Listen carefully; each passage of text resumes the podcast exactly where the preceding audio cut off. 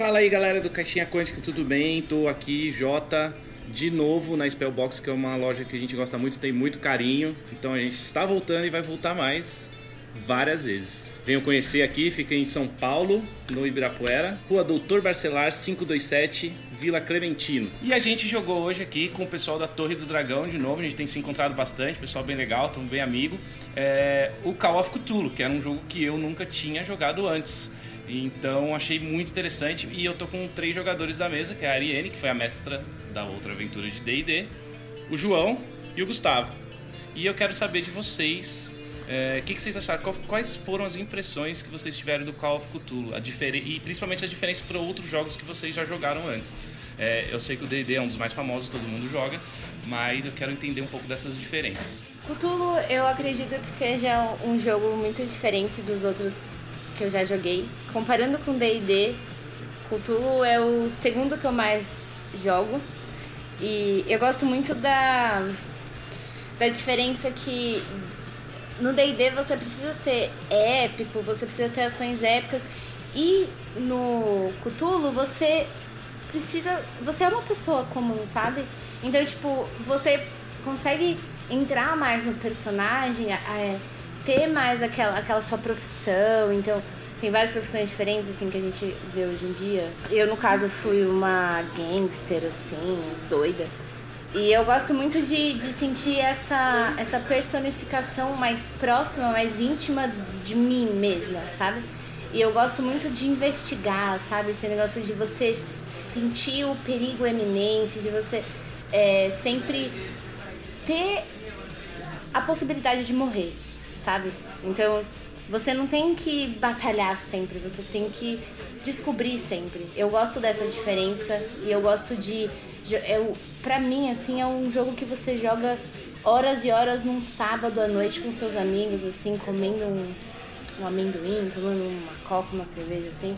Porque você passa horas e horas explorando, tentando descobrir o que acontece e no final você não sabe de nada. Sabe? Então eu gosto disso, sabe? De você sempre estar tá perdido, mas ao mesmo tempo você sempre correr um perigo e você, é, da, da sua maneira, você tentar desvendar o que acontece da história. É, um jogo mais investigativo mesmo, onde você tem que sobreviver, um pouco diferente assim de fantasia épica mesmo. E você, João, o que, que você achou do, da aventura hoje? Quais foram suas percepções? Seu personagem se sacrificou e eu quero que você conte um pouco disso.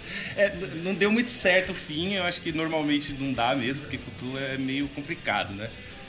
Então, eu acho que na linha geral do que podia acontecer, o nosso final foi muito bom.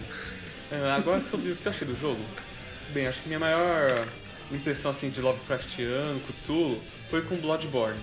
Só que a diferença dessa mesa que gente jogou é que é algo realmente no mundo real, não um mundo de fantasia, com uma cultura cthulhiana já inserida no mundo. É realmente um mundo real que os personagens reais foram jogados dentro dessa loucura.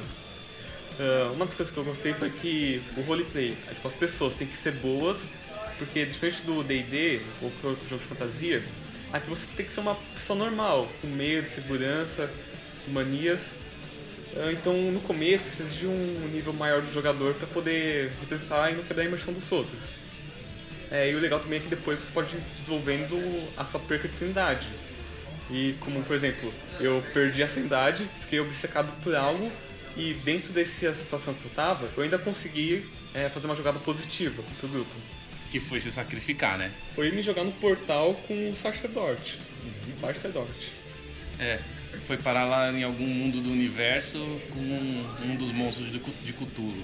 Sim, é, o portal estava aberto, tava com perigo de todo mundo morrer, você já estava caído no chão. Tinha o. A gente tava com um escritor que parecia mais assassino com a faquinha aqui jogando mão pro outro canivete aqui matando todo mundo. E tinha a pistoleira que mais serra do que acerta. Deu três tiros e errou os três. E o boxeador que não participou de nenhuma luta. A vez que ele foi entrar pra lutar, tomou uma falha crítica e tropeçou em si mesmo caiu no chão. E você, Gustavo, o que você achou do jogo? Como é que foi? Suas percepções aí do Call of Cthulhu? Sei que você já jogou D&D bastante. Eu quero saber o que você achou agora dessa, desse outro sistema de terror, né? Um jogo de terror, um negócio Sim. mais psicológico, um pouco mais forte ainda, né? Que uma fantasia medieval, não é? É, então a atmosfera desse mundo é bem diferente do D&D. Eu achei, o que eu achei mais incrível é que tipo as suas ações pelo que eu senti, tem um peso muito maior nesse mundo, sabe? Você tem que pensar muito se você vai fazer algo. É, não que no D&D não seja, mas aqui você sente mais isso, sabe? Você vai, sei lá, abrir uma porta, você tem muito mais dúvidas se você vai abrir essa porta. Você vai iniciar um combate, você pensa 30 vezes antes de iniciar, porque você realmente pode morrer e acabou, sabe?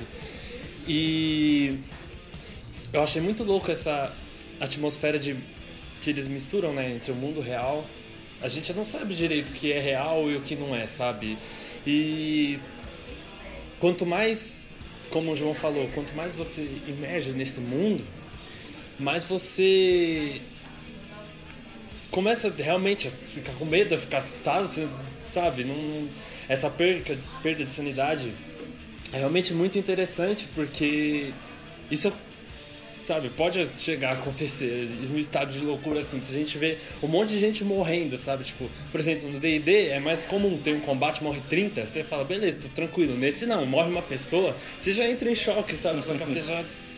Então acho que o impacto das ações é o que mais me motivou a jogar e me deixou animado, sabe? Tipo, É, se você faz um negocinho errado, já pode dar errado pra todo mundo, né? A Ariane, ela, ela ficou, esse negócio de sanidade que você falou, ela sofreu, ela ficou paranoica no jogo, então você tem, você tem que começar a interpretar de forma paranoica, né? Então como foi isso? Eu acho que todo mundo tem um pouco de paranoia na vida, assim, então não foi tão difícil. No meu caso, assim, eu, eu trouxe mais do meu personagem pra minha paranoia. Não foi porque eu quis, entendeu? Eu não queria ter ficado doida, mas fiquei. E eu gostei de, de trazer mesmo, de não ser uma paranoia tipo, ah, você agora tem medo de tal. É você. Me, me, conta mais da sua história pra eu trazer uma paranoia pessoal, assim, sabe? Eu acho que é isso que eu mais gostei. E não que eu tenha gostado de ficar doida. Mas eu gostei muito de, ter, de, de, de trazer é, essa, essa história assim, do background do meu personagem pra história cada vez mais, assim, sabe? E, e como isso influencia nas nossas. nas minhas escolhas e dos personagens, assim, como isso influencia na própria história. Nossa, é muito da hora, né? Eu adoro jogar Cthulhu. Todas as vezes que eu joguei, eu sempre me emocionei de maneiras diferentes, assim, sempre senti medo de, man de coisas diferentes e sempre foi uma coisa muito. É, me deixa agoniada, sabe? O mistério de tudo, sabe? O que, o que faz você não saber de nada e, e ao mesmo tempo saber de tudo, assim.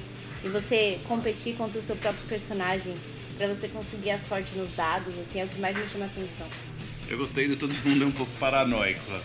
Então foi tão, não foi tão difícil interpretar. Muito bom. Alguém quer falar uma coisa final aí, Gustavo ou João?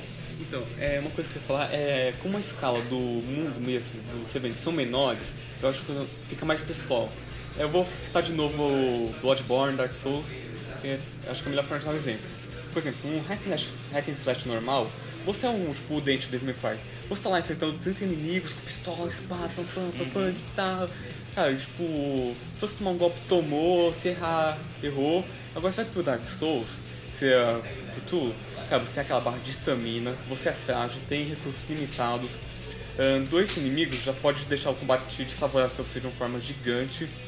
Então eu acho que uma das mais legais do jogo é você ter tipo um senso de perigo assim, no meio da morte com uma coisa tão pequena. Por exemplo, dois humanos loucos já podem matar um ou dois do grupo. Exatamente, eu falou bem, muito bom. E eu queria só falar que Sekiro é GOT, é isso aí. E você, Gustavo, o que, que você achou? Considerações finais aí. Ah, eu achei incrível, com certeza vou querer jogar de novo. é, vou jogar de novo. E isso que a Ariane falou do backstory também, porque o meu personagem ele tinha traumas da infância, né? Que os pais dele sumiram, a mãe dele morreu. Se isso entrasse no jogo, eu- não sei como eu agiria, sabe? Porque é um negócio pesado. E eu penso, nesse, se eu tivesse esse trauma num jogo como D&D, como ele lidaria? Eu lidaria de um jeito totalmente diferente, sabe? Palavra final, eu acho que esse sistema é extremamente chocante. É chocante. Você com um escritor com uma faquinha, né? Mas o escritor com a faquinha matei mais do que a pistoleira e o lutador. A pistoleira errou muitos, muitos tiros. Então é isso aí, pessoal. Foi só pra gente ter algumas considerações de, do, de como que é o Call of Cthulhu, que pra mim também foi uma experiência diferente, também foi a primeira vez que eu joguei. Beleza? É isso aí, vamos ficando por aqui. Grande abraço e até a próxima.